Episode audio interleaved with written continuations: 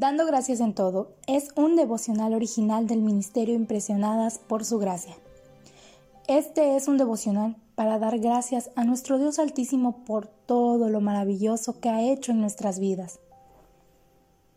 Hoy es el día número 29 de este devocional. Acompáñanos y juntas estudiemos la palabra de Dios para cultivar una gratitud intencional en nuestros corazones.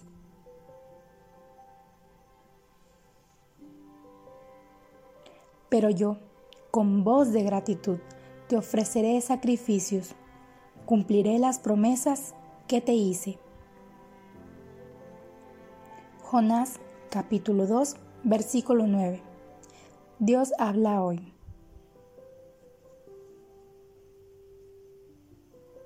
Día 29.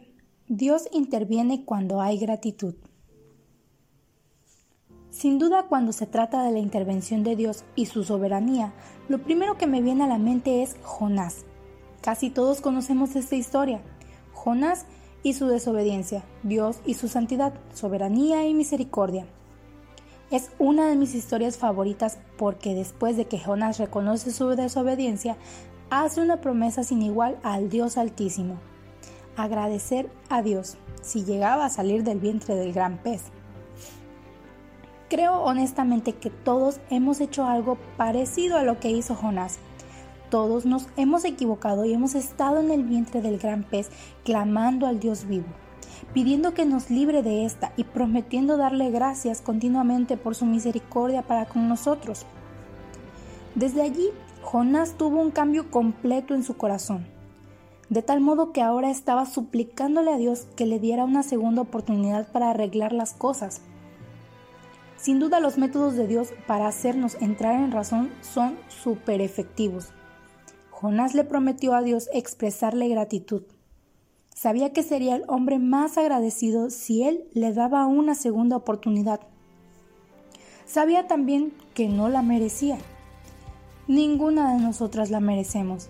Sin embargo, Dios como buen Padre nos da segundas oportunidades constantemente e interviene en el momento preciso. Dios nunca nos pedirá que le hagamos promesas, pues somos malísimos cumpliéndolas. Sin embargo, Él espera que si le hacemos una promesa sea de corazón, que sea voluntario, y si lo hacemos, debemos asegurarnos de cumplirlo. Porque Dios no se olvida. Cuando prometemos gratitud, debemos cumplir nuestra palabra hay una diferencia entre una promesa y un juramento, pero ambos deben ser guardados.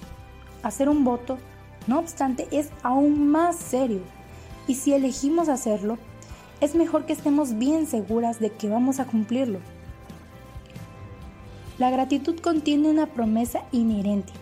La promesa es, muestra gratitud y tendrás la atención de Dios. Muestra gratitud y Dios interviene.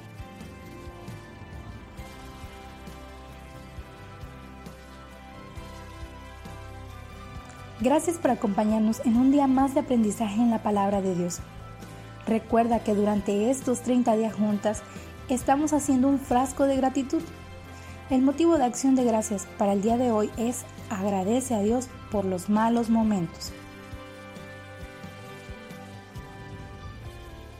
Nuestra oración es que el Dios de nuestro Señor Jesucristo, el Padre glorioso, te dé el espíritu de sabiduría y de revelación para que lo conozcas mejor y que asimismo sean iluminados los ojos de tu corazón para que sepas a qué esperanza Él te ha llamado. Esperamos que mañana nos puedas acompañar con el último día de este devocional.